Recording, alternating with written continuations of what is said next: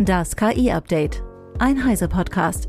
Mit redaktioneller Unterstützung von The Decoder. Ich bin Isabel Grünewald und dies sind heute unsere Themen. Zähneknirschende Zustimmung zum AI Act. Italien mahnt OpenAI ab. ChatGPT-Nutzer entdeckt fremde Gespräche in seinem Verlauf und Kleidung anprobieren mit Amazons KI-Modell. Die meisten Abgeordneten im Europaparlament werden dem AI-Act am Freitag wohl zustimmen. Allerdings nicht ohne Zähneknirschen. Und auch wenn der Konsens zu sein scheint, dass ein AI-Act besser ist als kein AI-Act, ist zum Beispiel der Europaabgeordnete Axel Voss noch nicht sicher, ob er sich bei der Abstimmung nicht doch lieber enthält. Meine Kollegin Eva Maria Weiß von Heise Online hat mit seinem Büroleiter und Digitalpolitikberater Kai Zenner gesprochen. Das größte Problem sieht Zenner in der oft unklaren Formulierung des Gesetzestextes. Ich finde, so ein großes und so ein wichtiges Gesetz sollte eigentlich nicht fehlerfrei, aber deutlich besser geschrieben sein. Stellen Sie sich vor, also jetzt nicht nur Industrie, ähm, eine NGO in Deutschland klagt gegen Google wegen Verletzung vom AI Act. Wenn der AI Act so schlecht geschrieben ist, hat Google immer eine Möglichkeit zu sagen, ja, unklar, bla bla bla. Und dann kommen die ganzen Zivilprozessklagen gegen die Unternehmen für Civil Society auch nicht durch und werden abgelehnt. Genau, und das neben dem Prozess fanden wir dann zusätzlich auch einige konzeptionelle Vorschläge der Kommission, die wir natürlich in den Verhandlungen auch nicht mehr ändern konnten, so falsch, dass wir den AI als Ganzes nie komplett positiv sehen können. Ein Problem, was wir von Anfang an gesagt haben, ist äh, Produktsicherheitsgesetze fokussieren feste Gegenstände wie die Flasche oder sonst was. Aber ein AI-System entwickelt sich ja weiter, ist ein evolving System, äh, neuer Input führt zu anderem Output etc. Und auch, dass eigentlich wenig zu Innovation im AI Act gesagt wird, wenig zu Awareness äh, Raising, Digital Skills etc. pp. Der AI Act fokussiert nur darauf, vor Risiken zu schützen, aber gleichzeitig wollte es eigentlich ein horizontaler Akt sein, den man politisch gut verkaufen kann, der alles abdeckt. Aber dafür deckt er eigentlich nicht alles ab. Es fehlen ganz viele Sachen, um wirklich Weltmarktführer zu werden bei KI ja, das einzige Ziel, was man mit dem AI Act hatte, war am Ende dann ja Rechtssicherheit für Unternehmen und für Bürger ähm, erstellen. Und das ist jetzt die Hauptkritik von meinem Chef.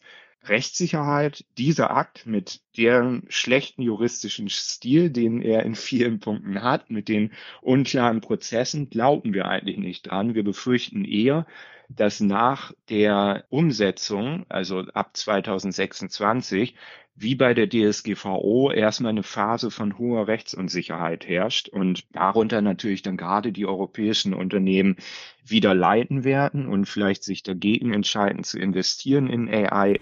Das komplette Interview mit Kai Zenner könnt ihr auf heise.de nachlesen. Die italienische Datenschutzbehörde Garante wirft OpenAIs ChatGPT vor, gegen europäisches Datenschutzrecht zu verstoßen. Die Anschuldigungen folgen auf eine monatelange Untersuchung, nachdem Italien den Zugang zum Chatbot aufgrund von Datenschutzbedenken zunächst blockiert und dann wieder freigegeben hatte. Es ist unklar, worin der konkrete Verstoß besteht. Aber mögliche Strafen könnten eine Geldstrafe von bis zu 20 Millionen Euro oder bis zu 4 Prozent des weltweiten Umsatzes von OpenAI sein. Die Behörde gibt dem Unternehmen 30 Tage Zeit, um auf die Vorwürfe zu reagieren. Die DSGVO gibt europäischen Bürgern bestimmte Rechte in Bezug auf ihre Daten und OpenAI muss sicherstellen, dass es diese Rechte respektiert, um weiterhin in Europa tätig sein zu können. Behörden in Frankreich, Irland und auch Deutschland untersuchen ebenfalls, wie OpenAI mit ChatGPT Daten sammelt und verwendet. Die Untersuchung und mögliche Strafen könnten dazu führen, dass OpenAI die Kernfunktionen von ChatGPT ändern muss, um den Datenschutzbestimmungen gerecht zu werden. Dass die Sorgen um die Datensicherheit bei OpenAI nicht ganz unbegründet sind, zeigt ein aktuelles Beispiel. Ein Nutzer von ChatGPT berichtet, dass er Zugang zu privaten Gesprächen anderer Nutzer hat, die Login-Daten und andere persönliche Informationen enthalten. Max Schreiner von The Decoder berichtet über den Fall. Ein Leser von Ars Technica entdeckte in seinem ChatGPT-Verlauf zusätzliche Gespräche, die nicht von ihm stammten und private Informationen anderer Nutzer enthielten. Die geleakten Gespräche beinhalten unter anderem Benutzernamen und Passwörter, die mit einem Supportsystem für Mitarbeiter eines Apothekenportals für verschreibungspflichtige Medikamente in Verbindung stehen, sowie Details eines unveröffentlichten Forschungsantrags und ein PHP-Skript OpenAI untersucht den Vorfall und hat in der Vergangenheit bereits ähnliche Vorfälle erlebt, bei denen Chat-Historien von Nutzern an nicht verbundene Nutzer angezeigt wurden. Der Fall zeigt, dass es weiterhin ratsam ist, sensible Daten aus Anfragen an ChatGPT und andere KI-Dienste soweit möglich zu entfernen und die Sicherheit persönlicher Informationen so zu gewährleisten. Dankeschön, Max. Ein neues KI-Tool von Amazon namens Diffuse to Choose, kurz DTC, soll Kunden ermöglichen, Kleidung und Möbel aus Online-Shops virtuell auf ihren Körper oder in ihre eigenen Räumlichkeiten einzufügen. So können sie eine bessere Vorstellung von Passform und Raumwirkung erhalten. DTC ist ein auf Diffusion basierendes sogenanntes In-Painting-Modell, das für eine detaillierte und kohärente Verschmelzung der Produkte mit den Kundenbildern inklusive realistischer Beleuchtung und Schatten sorgt.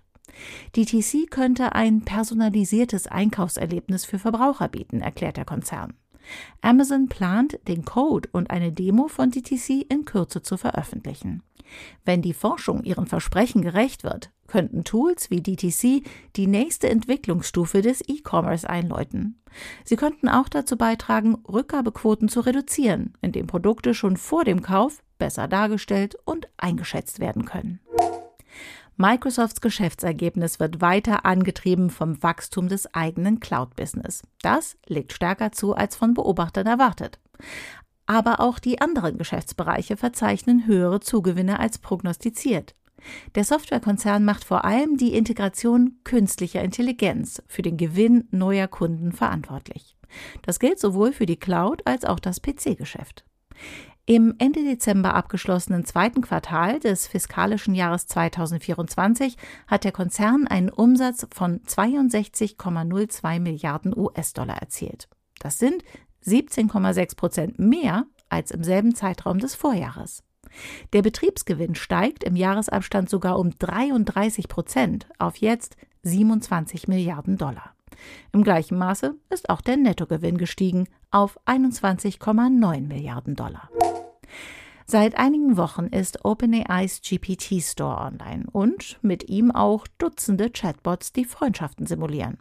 Sogenannte AI Girlfriend Bots wurden jedoch sofort wieder verbannt, also fast. Die zum Launch aktualisierten Nutzungsbedingungen untersagen GPTs, die der Förderung romantischer Gesellschaft oder der Durchführung regulierter Aktivitäten gewidmet sind. So sperrig wie vage und somit auch je nach Bedarf auslegbar liest sich das Girlfriend-Verbot des Stores. Auf jeden Fall läuft es nicht besonders gut bei der Durchsetzung dieser Nutzungsbedingungen.